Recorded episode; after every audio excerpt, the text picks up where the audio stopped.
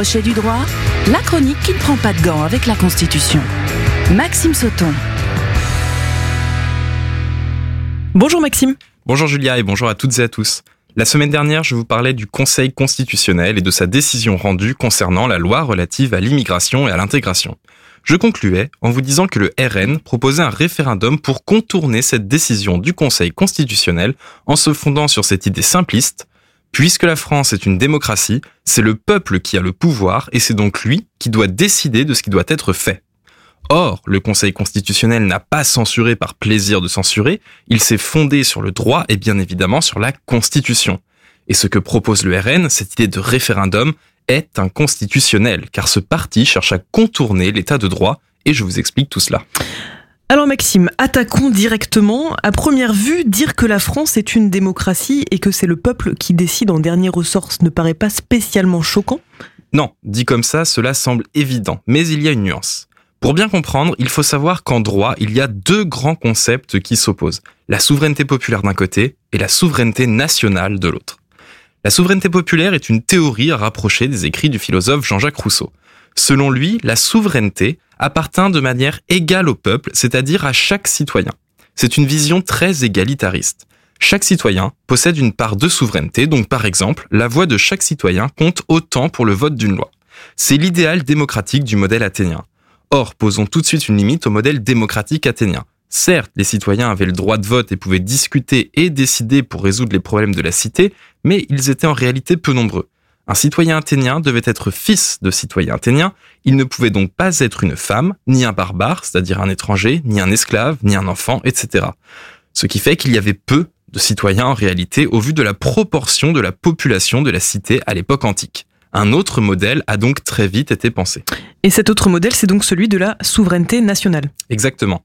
La théorie de la souveraineté nationale considère que la souveraineté n'est pas détenue par le peuple, mais qu'elle est détenue par la nation, c'est-à-dire une entité collective indivisible et donc distincte des individus qui la composent. Le principe est énoncé à l'article 3 de la Déclaration des droits de l'homme et du citoyen, je cite. Le principe de toute souveraineté réside essentiellement dans la nation. Nul corps, nul individu ne peut exercer d'autorité qui n'en émane expressément.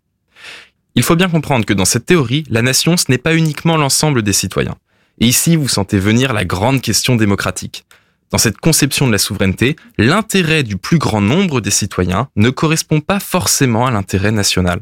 La nation dépasse la simple masse des citoyens. La majorité des citoyens n'a pas forcément toujours raison. Et donc, la France est une souveraineté nationale. Exactement l'intérêt général dépasse la simple volonté des citoyens à un instant T sur un territoire déterminé.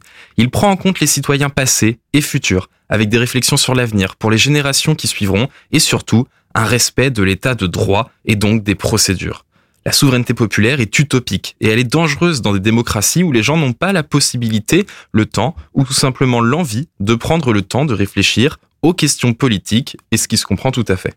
Et c'est au nom du respect de l'état de droit qu'un référendum sur l'immigration est impossible Exactement. Le Rassemblement national ainsi que certaines personnalités politiques de droite affirmaient que le Conseil constitutionnel n'avait pas respecté la volonté du peuple en censurant la loi votée par le Parlement. Et je rappelle ici que si vous entendez dire cela, c'est faux le Conseil constitutionnel a simplement vérifié la conformité des dispositions législatives sur le fond et la forme à la Constitution. Et je ne me remets toujours pas de la critique de Laurent Vauquier sur le coup d'état de droit, qui ne veut rien dire si l'on est une personne un tant soit peu sérieuse. Donc l'idée serait de passer par l'article 11 de la Constitution, le référendum législatif. Or, dans référendum législatif, il y a législatif, donc relatif à la loi et je me répète chaque semaine, et les fans de Crochet du droit, vous connaissez le topo. Ils sont nombreux. Ils sont très nombreux. Au nom de la hiérarchie des normes et de la pyramide de Kelsen, la loi ne peut pas venir modifier la Constitution.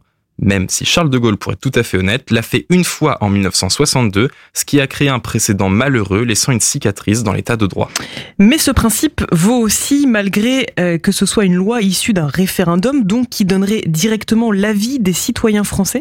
Eh bien oui, cela peut en étonner certains, la démocratie c'est le pouvoir du peuple, mais le pouvoir du peuple au sens athénien, avec des citoyens libres et éclairés, versés dans les sciences de la police, la cité en grec, et surtout dans le respect des procédures. En aucun cas, la démocratie, le pouvoir du peuple, ne signifie la dictature du peuple et encore moins la souveraineté populaire. De plus, l'article 11 de la Constitution ne prévoit pas que l'immigration puisse être une question qui fasse l'objet d'un tel référendum. Donc la proposition du RN est doublement inconstitutionnelle, mais constitue un vrai piège démagogique, car la théorie est flatteuse. Si la France est une démocratie, alors le peuple devrait pouvoir faire ce qu'il veut. Or, rien n'est plus faux, et vous comprenez maintenant pourquoi.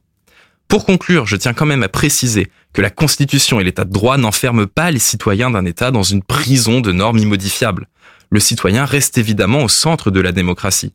Dans le cas d'espèce, il suffirait de modifier l'article 11 de la Constitution en passant par une révision classique via l'article 89. Emmanuel Macron avait d'ailleurs envisagé un temps de le faire. Ainsi, les procédures seraient respectées et surtout cela permettrait de vérifier que l'état de droit ne soit pas violé, car je le rappelle, c'est une valeur essentielle et très fragile qu'il faut absolument protéger. Et c'est d'ailleurs comme cela que devrait fonctionner une démocratie intelligente, et non sur des annonces politiques pour contrer d'illusoires et chimériques coups d'état de droit au profit d'une logique électoraliste. À la semaine prochaine, Julia. À la semaine prochaine, Maxime. Crochet du droit à podcaster et à réécouter sur myson et le.